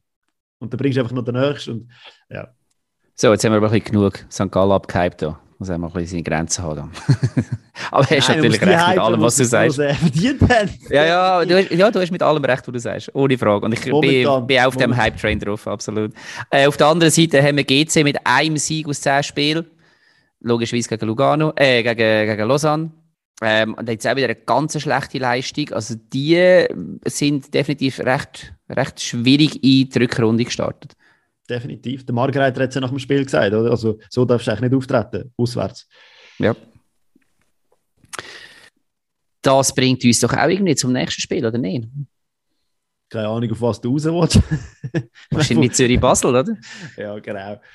Ja, eben, es ist ja in, dieser in diesem äh, Spieltag oben und unten, überall ist es um ganz, ganz viel gegangen und auch im Mittelfeld sind Direktbegegnungen nachgestanden. Und ja, also zuoberst oben FCZ und der FCB. Wobei, eben, wir haben es ja verpasst letzte Woche mit dem Rahmen, äh, raus, wo rausgeschmissen haben, das noch zu erwähnen. Also, es ist nach unserer Sendung passiert. Ja, wer da noch etwas will dazu hören will, hört doch mal bei, bei Innendruckt rein, da der ähm, Podcast vom FC Genau. Basel. Die Jungs haben das sehr, sehr schön abgehandelt. Sehr hässlich Ähm. Nicht ganz emotionsbefreit, aber ich verstehe es ja. Ja, und man hat ja dann ein bisschen gehofft, dass das wie eine Kehrwende könnte geben, Trendwende könnte geben, dass äh, wenn man jetzt noch einen neuen Trainer hat. Und also ich bin mal ganz ehrlich gewesen, ich bin erstaunt gewesen ab der Aufstellung, weil notabene es ist also eins zu eins die gleiche Aufstellung gewesen, wie die unter dem Rahmen gespielt haben. Mhm. Und also da musst du schon noch etwas ändern oder etwas probieren. Und ich meine, einen Spieler auswechseln und die gleiche taktische Formation bringen, Ja, er ist ja auch schon im Verein angestellt gewesen. Also es ist von dem her auch nicht so, dass er jetzt komplett von außen kommt mit, mit komplett neuen Ideen. Ja. Nein, Ähm. was man so gehört hat, oder? Er ist, kommt aus der Barca-Schule, hat bei Sevilla geschafft und so über Sachen. Und er wird jetzt da versuchen, ähm, was der Degen ja fordert, einen Fußball zu zeigen, wo, ähm, wo, man, wo man wichtig ist, wo man parat ist, wo man da ist, wo man aggressiv ist. Und, ja, aggressiv es ist man gewesen, also vor allem der Katterbach am Anfang. ja, sehr, ja. Aber also Zürich hat ja extrem stark ähm, gestartet, hat ähm, früh gepresst, ist sehr, sehr schnell gewesen. Und dann hat ja der Katterbach, der, ähm, also ja, genau, das ist ja nachher das 1-0 gewesen, Katterbach fällt an Lidia, aber das ist schon sein zweiter ähm, Härtefoul gewesen dort im Strafraum, Nähe. Und ja, also er ist definitiv aggressiv aufgefallen. Ja, ist auch motiviert gewesen, sehr wahrscheinlich. Ja, so sein erstes das- Mal gewesen, dass er die Affischen erlebt hat. Ähm, man hat ihm sehr wahrscheinlich gesagt, hey, FCZ ist etwas Spezielles und so ist er in das Spiel gegangen, habe ich das Gefühl gehabt. Hat sich dann, hat sich ein bisschen wieder beruhigt mit der Zeit, habe ich das Gefühl. Ja, ja, vor allem nachher ist andere- nachher auch bessere Aktionen noch nach vorne auch gebracht. gehabt. Aber dort hat der Marquesano nachher getroffen vom Punkt, wobei wir ja da noch die Story haben, dass der Kramer viel zu früh in den Strafraum reinläuft. Ja, eigentlich dürfte das Goal so nicht gegeben gegeben werden, rein vom Reglementarium. Es hat allerdings ja auf den Schuss und so weiter keinen Einfluss gehabt. Keine Ahnung. Ich weiß, also wir müssen nicht diskutieren, es ist eigentlich so. Kannst es nicht geben, es müsste wiederholt werden. Ein Marquesano wird vermutlich auch ein zweites Mal noch treffen. Von dem her ist es wahrscheinlich jetzt auch nicht, bringt es jetzt auch nicht so viel, den Rest von der Saison über das Goal zu reden. Nein, und ich meine, also schlussendlich, ja, ob, ob es jetzt matchentscheidend war, ich glaube nicht. Ja, nein. Weil Basel ist nachher auch wirklich geschwommen. Also, ähm, also sehr viel nachher dem Lindner zu verdanken, wo dann gegen Kramer oder nachher auch vorher noch gegen Marquesano hebt. Und ja, nachher kommt es 2 zu 0. Homer Agic, der den Ball in der eigenen Hälfte kann, ähm, kann behaupten bzw. Ähm, gewinnen und läuft und passt perfekt auf den Tosin in die Tiefe und der legt nachher quer auf den Kramer, wo im Offside steht, wo nicht überprüft wird, 2-0. Ja, ärgerlich ja, für Basel. Richtig, ja. Und vor allem auch noch spannend, die äh, Analyse dann so, das hätte man nicht können, weil man die kalibrierte Linie nicht hat. Ja. Ähm, ja. Dann möchten sie. Also wenn SRF, ja. wenn, wenn der hure Gümmeler-Sender SRF das kann, aber die Fußballliga schafft es nicht, die hure Linie einzustellen, sondern sie müssen sich auf die Strich am Boden vom Greenkeeper verlassen. Also nee, das ist ja nicht professionell. Gut, das ist Profi, also das ist Schiedsrichterwesen ja eh nicht. Das ist nicht einmal böse gemeint, aber wir haben ja äh, Miliz ja. Äh, Schiedsrichterwesen. Ja, klar, man kann auch sagen, also wenn der Tosin einen Schritt schneller gewesen wäre, wäre ja klar nicht im Offside gewesen, weil dann wäre ja der Pass quasi zurückgekommen zum äh, Kramer, da hat es gar keine Diskussionen gegeben, ist er aber nicht. Es sieht also, eben, man hätte schon fast können sagen, es ist auf der gleichen Höhe, aber äh, schlussendlich am Resultat hat sich, glaube ich, nicht viel geändert, dass er rein wäre. Aber ja, äh, wenn man die Möglichkeiten hat, muss man es halt einfach auch anwenden. Ja, also ich verstehe, ich verstehe jeden Basler, der sauer ist ab, nach diesen zwei Goals. Ich muss aber auch sagen, Basel hat nicht viel gemacht in dieser Phase, um ja, zum selber können irgendwo das Spieldiktat übernehmen. Und dann ist der Katterbach gekommen und hat gedacht, Genau, das ist irgendwie so 35., 40. Minute hat das angefangen, äh, nein, früher noch, irgendwie so die letzte Viertelstunde. Genau, und das ist der Katterbach gekommen. Sorry, genau, jetzt darfst du. Und Flanken auf Stocker, wo im Strafraum steht, ganz allein. Dann haben wir gefragt, ja, also hat man das Gefühl gehabt, er ist keine Gefahr oder hat die Zustimmung nicht gestimmt. Äh, Wäre im Gemaili gewesen, der hat aber, also er, er bewegt sich ja schon den Ort an. Er, er sieht, also wenn sie Katterbach sieht, die, die Lücke, spielt in den Raum in Stocker, er könnte, wo das Rennen spielt und ist einfach zuerst Städte schneller als der Gemaili. Ja, sieht natürlich doof aus für den Gemaili. Aber Richtig, ja. Stocker ist natürlich einfach auch, auch sackstark in solchen Sachen. Das ist so. Ja, da war eine Pause nachher. Mhm. Jetzt die Gemüter können ein bisschen beruhigen. Und nach der ja. Pause ist es weitergegangen. Marquesano, Marquesano mit einem Pfostenschuss. Alle richtig wieder geweckt. Geiles, richtig geiler Schuss gewesen, ja. Aber Basel war offensiver. Gewesen. Also man hat das Gefühl, man, mhm. man, man merkt jetzt ein bisschen, äh, vielleicht wieder Abascal, Abascal spielen Ja, also es war nachher ausgeglichener gewesen, definitiv. Und dann hat aber Zürich ähm, einen Abseitstreffer vom Dumbia. Das war extrem eng. Gewesen. Ja. Aber ja, dort hat es jetzt, ähm, jetzt geklappt, dass man mal ganz genau drauf geschaut hat obwohl man keine kalibrierte Linie hat in Volkenswil. Ja. Ich glaube, es ist nicht einmal Volkenswil müssen schauen, sondern ich glaube, das hat der Schiedsrichter selber entschieden. Das meinte, ja, meinte sie so gesehen, ja. Und dann äh, wieder ein, Aus, ein, Ausrutsch, ein Ausrutscher von Pavlovic, wo man sich fragt, was zur Hell macht er dort. Aber ich glaube, er rutscht dann noch so ein bisschen halb aus und sieht dann auch blöd aus, wenn er den Ball überspielt. Und er spielt dann direkt auf den Jonto und der knallt das Ding halt ins Netz. Bitter. Ich glaube, es ist ein armer Sieg dort. Also, weißt du, es ist so, du bist im Keien, willst aber gleich noch etwas richtig machen und dann geht es einfach richtig in die Hose. Da kannst du ja auch nicht einfach sagen, ich mache nichts. Ja, man sieht den Blick, er will ihn weghauen. Also, man mhm. sieht auch die Bewegung, wie er sie eigentlich zum Ball macht, dass er ihn weghauen könnte. Und eben, er rutscht irgendwie oder was auch immer. Und es sieht halt einfach doof aus. Und ja, ja, es, es ist halt einfach Fuß, das Scheiße ja, voll. Aber es ist halt einfach, es, es ist vorher ein extrem starker Schnittstellenpass von Zürich wo dann die ganze Basler Abwehr eigentlich überfordert, weil es so schnell geht. Und er ist halt jetzt einfach wie das Gesicht von dieser ganzen Überforderung in dem Moment. Aber ja, ja Zürich ist dann einfach im Umschaltspiel, auch in der Vollendung von diesen Angriff so sackstark, also einfach extrem schnell und kann so dann eben auch eine Basler Abwehr komplett vogelwild machen eigentlich. Ja, eigentlich alle. Ab ich glaube, da haben momentan keine Abwehr von der Schweiz momentan so ein richtiges Mittel dagegen. Also, ja. Das ist ihre Waffe. Ja. ja, und dann ist ja dann die 90. Minute gekommen. Ähm, alle haben das Gefühl gehabt, jetzt ist dann etwa gut da. Jetzt kann man etwa mal abpfeifen. 91. Minute und dann zeigt Basel aber richtig Moral. Michael Lang trifft mal wieder, also schon wieder, muss ich sagen. Das mal Flanke vom Esposito äh, mit einem wuchigen Kopfballtreffer. Ja, Lang ist entweder Top oder Flop im Moment. Ähm, manchmal später im gleichen Spiel, weil kurz darauf hat er den Ball verloren in der Abwehr und ähm, durch das ein Zürcher Konter eingeleitet. Kramer auf Boran Jasevic und der trifft zum 4 zu 2 in der 95. Minute. Entstand äh, Klassiko geht an den FC Zürich. Meisterrennen gelaufen, Fragezeichen. Äh, Meisterrennen vielleicht gelaufen, Ausrufezeichen. ja, also natürlich äh, rechnerisch nicht. Und eben, wir haben das auch schon gesagt, Zürich ist, dominiert ja die Spiele nicht so dermaßen, dass man es muss sagen, die können nicht einbrechen. Aber es wird jetzt halt wirklich mit jeder Runde unwahrscheinlicher. Und im Moment ist es tatsächlich so, dass hinten dran einisch gewinnt Basel, einisch gewinnt IB. Mit anderen Worten, einisch punktet Basel nicht, einisch punktet IB nicht. Und die einzige, die verlässlich wirklich immer punktet, gut, letzte Woche unentschieden, aber sonst ähm, ist, ist der FCZ und der, der wirst Meister. Ja, und äh, FCZ formstark, St. Gallen haben wir vorher gehabt, formstark.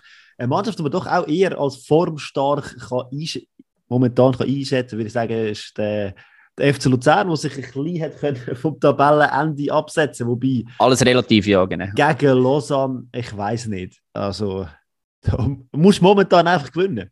Musst. Und wenn dann noch der Amduni gesperrt ist, ich weiß nicht, dann so die, die einzige Waffe, die sie eigentlich noch haben vorne, wenn der da nicht rum ist, dann wird es dann doppelt so schwer. Ja, sie haben ja sehr gut angefangen. Also zuerst einmal sind ja relativ viele Leute im Stadion für Lausanne Verhältnis, 6200. Ähm, auch relativ viele Luzerner mitgereist, der weite Weg. Ähm, ja, und man hätte ja dann auch gerade mal angefangen mit der Feuerwehr. Aber was ich eigentlich auch sagen dank den vielen Zuschauern sieht man, man hat auch in Lausanne erkannt, was es jetzt gilt. Mhm. Und leider für Lausanne, zum Glück für die Innerschweizer, hat es relativ schnell mal mit einem Paukenschlag angefangen für Luzern. Träger mit einem wunderbaren Zuckerpass hinter die Lausanner Abwehr und Abu Bakr alleine vor dem Tja, wie sagen wir spricht man? Ich habe das immer noch nicht. Ciao, ciao. ciao Nein, eben ciao. nicht ja, sondern Ciao, so spricht man es eben aus. Ja. Ähm, vor dem Ciao und trifft äh, relativ mittig. Wenn der, wenn der Umschwung beim FC Luzern ein Gesicht hat dann wäre das sehr wahrscheinlich das von Mohamed Träger. Also, was der eins momentan leistet, weil er äh, trifft in fast jedem Spiel und gibt auch Assists zu. Und eben, wie man sieht im Cup-Match, er dirigiert auf dem Platz, ist so ein bisschen der verlängerte Arm von Frick. Also, da hat man einen geholt, den Mentalitätsspieler. Das ist ja das Wort, das man momentan überall braucht. Und ich glaube, er bringt genau das mit, was dem FC gefällt hat. Obwohl er Außenverteidiger ist, eine Position, wo man jetzt muss sagen, okay, ist nicht prädestiniert für das, aber äh, doch, er bringt das mit. Er bringt Leadership mit, er bringt einfach alles mit und äh, man merkt es. Und er ist motiviert. Ja, und als Außenverteidiger ist er, rennt er die Linie auf und ab und ist von dem her auch sowohl vorne wie hinten anzutreffen. Von dem her vielleicht gar nicht so, gar nicht so schlecht von der Position Nein. her. Nein, ich meine, das SS geht ja eigentlich quasi so aus dem Mittelding aus, ist er in der Mitte mhm. vom Feld. Also er ist überall anzutreffen. Und das ist, glaube ich, auch etwas. Laufstark und ja. Jemand anderer, der mir extrem gut gefällt, ist der junge Yashari. Hey. Ähm, 19 und der sensationell, wie der auf der 6er Position, ich glaube, er ist ein 6er, oder? Ja. Ähm, dort hinten das Spiel lenkt, wirklich die Schnittstelle zwischen Mittelfeld und Abwehr, großartig. Eben mit 19. Ja, und eben, ich meine, jetzt ist schon, seit äh, Frick am Ruder ist, ist er Stammspieler. Mhm. Und dem Celestini hat er, glaube ich, irgendwie zweimal einen Teileinsatz gehabt. Also ja, kann man auch davon halten, was man will, aber der Frick wird baut auf ihn und man sieht auch warum. Offenbar macht der Frick auch Spieler besser und ich glaube, das ist ähm, recht entscheidend in Luzern. Genau, und sie spielen eigentlich immer im gleichen System in der letzten Zeit, also er verändert eigentlich nicht viel. Und ja, momentan funktioniert es. Abu Bakar der Stürmer, den man gebraucht hat, der Goal schießt. Zwei Goal geschossen äh, jetzt gegen Lausanne, die wichtig sind, sehr, sehr wichtig sind. Dass man sich gegen hinten ein bisschen absetzen kann. Aber äh, das zweite Goal von Abu Bakar, das erste haben wir ja schon angesprochen. Genau. Campo, wo auch wieder aufblüht, aus irgendwelchem Grund, mhm. ähm, mit einem schönen Freistoß. Ja, und steht er ganz allein. Ja, das ist einfach auch so. Ja, also das ist, das ist dann halt wieder Lausanne, aber man muss es dann eben auch ausnutzen. Und gleichzeitig, ich weiß nicht, also Luzern ist, hat den Sieg nicht, nicht gestohlen, aber das Spiel ist für mich schon ein bisschen abgeflacht, immer mal wieder zwischendrin. Ähm, auf Lausanne Seite Spielmann zuerst, nachher in einem Mau, wo doch auch einige Chancen haben, allerdings immer aus der Distanz, also selten mal wirklich nöch vor das Goal kommen, sondern meistens eben irgendwie Distanzabschüsse, die dann schon manchmal auch ähm, gefährlich sind. Aber das hat wahrscheinlich halt schon auch ein bisschen mit, mit dem Selbstvertrauen zu tun. Gehst jetzt du wirklich noch, probierst du Schlenken noch zu ziehen am Verteidiger vorbei und nicht aufs Goal? Oder suchst du einfach mal den Abschluss irgendwo möglichst weit weg? Das, ja, kannst, Ja, kannst sie- wenig falsch machen. in der Rückrunde noch kein einziges Goal geschossen. Also, Ja. Stand, Jetzt erst, ja. wo wir jetzt momentan am Reden sind davon. Ja. Äh, es hat eine Penalty gebraucht, dass es das geändert hat. Also, ich glaube, es war eine Resultatkosmetik, gewesen, der Penalty. Aber äh, ja, also, sie haben es probiert aus allen Lagen. Also, kann man, glaube ich, so sagen, zu schießen. Und ja, also, ich weiß nicht. Es fehlt halt schon etwas. Und der Spielmann bringt ein neues Element rein in das Spiel. Es ist schnell, Mhm. ist wendig. Aber auch er ist nicht der Spieler mit dieser Durchschlagskraft, der dann reingeht und äh, drauf los. Also, Das war eher ein Amduni am der letzten genau. Match. Und da ist eben Ähm, der hat jetzt gefehlt, genau. Ich habe mir zu Luzern noch eine Frage aufgeschrieben, und zwar nach der Halbzeit ist Lausanne ähm, die stärkere Mannschaft gewesen, so habe ich es einmal erlebt. Und dann, ähm, es ist dann nachher der Gentner gebracht worden, beziehungsweise kurz vor nachher ist dann das 2-0 passiert, aber ähm, von der Bank aus hat man gesehen, okay, wir, wir verlieren da an, Boden und wir müssen jetzt irgendetwas machen. Und meine Frage ist dann in dem Moment, wer übernimmt das Kommando, wenn es nicht so läuft? Ähm, es sind immer die Momente, wenn ein Ugrinic mehr auffällt, aber der kämpft sich selber durch, der ist nicht der, der andere mitreißt. Und dann frage ich mich, wo ist in so einem Moment ein Marvin Schulz zum Beispiel? Irgendeiner wird es vielleicht Niashari sein, aber der ist, ist jung, das ist klar. Ein Campo ist nicht der, der, der, der den Lautsprecher auspackt. Eben, man bringt den Gentner von außen, aber dann müssen doch auf dem, auf dem Platz schon Leute sein, die dann sichtbar das Spiel an sich reissen, die auch mal irgendwo so, eben, ja, keine Ahnung, vielleicht haben wir einen Träger, aber den habe ich in dem Moment jetzt auch nicht so wirklich wahrgenommen. Und ich glaube, das ist das Problem in Luzern, dass man, wenn man wieder so in den Flow reinkommt, in den Larifarius-Flow, wo man in der Vorrunde viel hatte, sehe ich noch nicht, wer das denn steht und wirklich die Leute halt auch mal am Kragen packt und sagt, so, hey, wir sind besser als das, was wir jetzt machen. Jetzt lass uns mal so weitermachen wie in der ersten Halbzeit. Ja, ist jetzt eine spannende und eine lange Frage, gewesen, die du mir da gestellt hast. Ich weiß Ja, nicht, sorry. wie ich sie genau soll beantworten Ja, wer Aber ja. siehst du als Leader, wer, wer siehst du als jemand auf dem Platz oder von wem würdest du das erwarten? Das Ja, Kommando also- übernehmen in dem Moment. Hast du sie eigentlich genannt? Die Personen, die das müssten können. Und ähm, ja, für das sind sie eigentlich auch da. Eben Gentner, Schulz und so weiter, wie sie heißen. Ich, ich weiß auch nicht, wieso das nicht funktioniert. Äh, vielleicht ist keiner von denen wirklich ein Lautsprecher oder so. Eben, das hast du auch so angesprochen. Also, hey, ich kann es mir nicht erklären. Okay, wir beobachten es weiter in den nächsten Dingen. Aber das ist mir einfach aufgefallen in dem Spiel. Das hat mir in dem Moment dann gefällt. Aber es ist dann, das Problem ist wie gelöst worden durch das 2 zu 0, Campo Show. Er ähm, lässt dort, äh, ich weiß gar nicht, wer das er dort um, ich glaube, der Dings, der, der Mahu, ähm, glaube, der umspielt er dort relativ lässig und dann, wie wir vorhin gesagt haben, ähm, die, die passgenaue Flanke auf den komplett alleinstehenden Abu Bakr. 2-0. Und dann ähm, sind die unschönen Szenen passiert.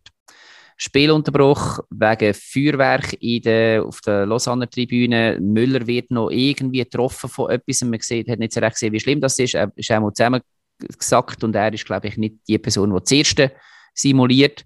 Und einen das, Schock gehabt, habe ich im Nachhinein in meinem Interview mal. Also, er war einfach geschockt von dem Knall, den er gehört hat. Also, es hat nicht selber getroffen, aber er ist wieder Okay. das zusammengezuckt und das hat ihn irgendwie, glaube dann, ja, darum ist er am Boden. Aber das hat mir noch nicht gemacht, also hat er dann weitergespielt. Ja, genau. Und dann zwölf Minuten Spielunterbruch. Frage, die sich dann dort gestellt hat, im Fernsehen, auf dem, ähm, auf dem Blue, wo ich es geschaut habe, kann es so weitergespielt werden? Für mich ist mir die Frage, soll so weitergespielt werden? Ja, gute Frage. Aber ich finde, also, ja, es ist einfach Schwachsinn, was sich die Lausanne-Fans da geleistet haben. Aber es ist in dem Sinn, sie sind ja auf ihrem Platz gewesen, sie haben einfach die Feuerwerkzünder abgezündet und nachher ist ja dann nicht mehr passiert. Die haben ja nicht weiter gezündet. Also die Bilder, die man nachher gesehen hat, ist ja dann einfach, sie sind einfach die gewesen. Ich weiß nicht, ob sie sogar das Stadion verloren haben und äh, Schnauze voll gehabt. Dann haben wir noch so ein Plakat rausgenommen, das gegen den Sportchef. Ich Das hat schon die ganze Zeit ist das schon gegangen. Ja, genau, Gegen Sissi. Wunder, wo ja super gute Arbeit leistet. Äh, ich weiß gar nicht, ob der überhaupt Nicht. schafft. Genau. Ja, also der das Gefühl kann man, kann man, also ich nehme an, der Schiri hat mit, ähm, mit allen Geräten das Gefühl gehabt, mal, die Sicherheit ist da für den Spieler. Also wenn jetzt der Müller gesagt hat, hey, so spiele ich nicht mehr, ich kann nicht mehr, weil Tinnitus und was auch immer, der hat es verstanden. Aber wenn er gesagt hat, hey, für mich ist es gut, weil er ist echt die, die, die, äh, die Person gewesen, die dort ja am meisten darunter gelitten hat, sagen wir es mal so. Also ich kann es verstehen, dass man dann weiter hat. Aber äh, Ja. Ja, ich hätte es jetzt auch verstanden, wenn, wenn man gesagt hätte, hey, schau, jetzt ist, weg, fertig, jetzt ist halt 3-0 Vorfee, ja, wie auch immer. Aber klar, ich bin auch Fußballfan, ich wollte ja sehen, dass die Typen den Ball nachspringen. Ja, dann wieder Anspiel. Luzern hat sich dann auf Defensive konzentriert und dann ist noch das 2-2 passiert. Das heisst, Simani wird also er springt eigentlich im Ball rein und der Ball geht ihm an den Arm. Dann ist klar, dass es 11 Meter gibt. Relativ lang hat dann der War noch gebraucht, bis er das gecheckt hat. Ähm, habe ich gefunden. Und der ist Kukuruzovic ja, trifft nachher sicher. Äh, von den zwölf Minuten Nachspielzeit sind es dann, glaube ich, 17 gewesen am Schluss. Ja, genau, richtig. Ja. Ähm, Müll, der Müller hat zwar die Decke gegangen, aber Kukuruzovic ist da relativ sicher. Im SRF, nein, nicht im SRF, im Blue, hat bei dieser Szene so gesagt, ja, das sei ja recht blöd vom Simani, weil da muss er sich ja nicht reinrühren, es hat ja noch einen Goalie hinten dran. Ich sage, ja, aber äh, als Verteidiger logisch probierst du alles. Und natürlich gehst du nicht extra mit dem Arm rein, das ist schon klar. Aber sagen, ja, nein, ich lasse jetzt den Ball durch, weil wir haben ja noch einen Goalie auf der Linie. Da kannst du jeden Ja, durchlassen. so blöd. Du kannst ja jeden Ball durchlassen und sagen, okay. Eben. Ja, ja. Aber ja, wie auch immer. Fazit. Ähm, Der Adi und ich haben alles richtig getippt letzte Woche. sicher nicht. Erzähl mal. Keine Ahnung, ich weiß nicht mehr, was wir getippt haben. Ah, Mann, also, Also ich glaube, wir haben den, den einen oder anderen, also ich glaube auf Luzern haben wir beide getippt. Ich glaube sogar 2-1, so weit mir ist. St. Also Gallen haben wir glaube ich auch vorher gesehen gegen GC, äh, Lugano vorher gegen Servet, IB gegen Sion und ja, ich glaube beim FCB, FCZ sind wir uns nicht ganz einig gewesen. ich glaube, du, hast glaub, du hast auf Basel getippt. Ja. Mag ich mich so erinnern, wenn ich in meinem Genau. Infinity Pool gelegen bin im Skigebiet und da euren Podcast gelassen habe. Schön gewesen. Also, Ja. ähm, das mal wir es aufschreiben. Ja, sobald ich mal nicht da bin, macht niemand Buchhaltung und dann ähm, gerät das außer Kontrolle. Ich sehe das schon. Also, machen wir das jetzt wieder ernsthaft. Die nächste Runde ist bereits schon am Dienstag und am Mittwoch. Das heißt, ihr draussen, liebe Leute, ähm, eventuell lasst ihr den Podcast und das ist schon wieder alles Schnee von gestern. Das Thema natürlich nicht.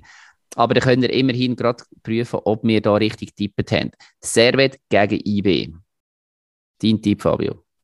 Ja, Servet ist momentan ähm, ein Schatten seiner selbst und sie werden es auch gegen IB nicht schaffen, aus der Krise rauszukommen. Äh, 3-0 für IB. Ja, habe ich auch. Habe auch 0-3. Ähm, dann Sion gegen Lausanne. Äh, ich glaube, momentan der beste Gegner, den du kannst bekommen in dieser Liga, ist Lausanne. Jetzt hat eine Sio bekommen. Ich weiß nicht, der Trainer wird auch immer noch gesperrt, äh, gesperrt sein, also der Gosnat auch weiterhin. Ich sage ähm, 3-1 für Sio. Ich habe 2-0. Aber es wäre das gleiche Goalverhältnis. Dann Luzern gegen Zürich. 1-1. das grosse Asch Aschermittwoch 1-1. Ähm, ja, ich, ich tippe auf 1 zu 3. Alles andere dunkelt mich nicht realistisch, aber mal schauen. Wir werden mehr wissen am Aschermittwoch. Dann Basel gegen St. Gallen. Uh, das ist spannend. Ja, um jetzt das, was wir vorher alles angesprochen haben, auch zu bestätigen, ich tippe auf ein 2-1. 1 zu 2 für St. Gallen. Habe ich auch. Hey, das mal immer recht äh, uns einig. Ja, ich muss mich an dir anpassen, da du ja immer so gut bist und immer alles richtig hast. Ah, du lernst, sehr schön. Aber witzig ist, dass ich ja meine Tipps vorher abgebe, bevor das du es sagst. Also ich hätte jetzt einfach deinen Tipp nehmen Das nächste Mal darfst du anfangen. Sag Ja, auch kann ich das schon. Ich habe es, ich habe es schon alles aufgeschrieben. Also, GC Lugano, sage ich dem von zuerst, habe ich ein 1-1. Ja. Okay, ich sage es 2-2. Super. 2 zu 2. Also gut. Wobei Wir werden Lugano jeweils, je, hätte schon jemals zwei Goal geschossen? Nein. Ja, die Runde. Ja. Also heute. ja. Okay, stimmt. Mama kommt schon gut. Also, wir werden es sehen. Ähm, Buchhaltung ist gemacht. Das Mal werde ich das. Ja, gut, jetzt. Mal, mal. Wir werden dann wieder schauen. Es gibt natürlich nicht eine Spezialfolge für das Mittwochspiel, sondern wir hören uns wieder am nächsten. Ähm, nächsten Montag oder Dienstag. oder wenn- Dienstag kommt es raus, genau. Und wenn ihr euch fragt, wo das der Adi ist, der Adi, der ist im Fall ganz heftig am Specials organisieren. Er hat ein paar wirklich heiße Eisen im Feuer und wir werden euch in dieser Vorrunde, äh, Rückrunde, meine ich, in dem Frühling, werden wir euch ein paar recht geile Specials noch präsentieren. Sind gespannt. Vor allem abonniert uns ähm, auf Spotify oder Apple, so dass ihr auch seht, wenn wir einmal außerhalb vom Dienstag etwas raushauen. Es lohnt sich wirklich. Und ähm, wenn ihr gerade dabei sind, liken und ähm, gute Zahlen und so weiter, also beziehungsweise gut raten und so weiter und so fort. wir sind auf euch angewiesen. Wir haben nicht ein grosses Unternehmen im Hintergrund oder so, sondern wir brauchen eure Likes und Rates und so weiter. Und gute Kommentare freuen wir uns auch immer. Das einfach, dass es mal wieder gesagt ist. Und schön hast du das gesagt, finde ich. Gell? Mama, das kann man mal machen. als hätte ich es geübt vorher. okay, Fabio, ich muss ins Bett, echt. Ähm, das ist jetzt Ja, recht, morgen geht es weiter, oder? Mit Fasnacht. Ja, richtig, eben. Gutes Montag, gutes Dienstag wartet noch und dann sind wir dann wahrscheinlich platt am Erst Essen. Mittwoch gibt es wieder Fußball. Sind wir froh, nach der Fasnacht endlich wieder etwas Endlich wieder Fußball, sinnvoll. so wie es soll sein. Äh, Gut, ähm, es kam Mittelteli und wir sehen uns morgen wieder in Luzern in der Altstadt und allen anderen da draussen, wir hören uns.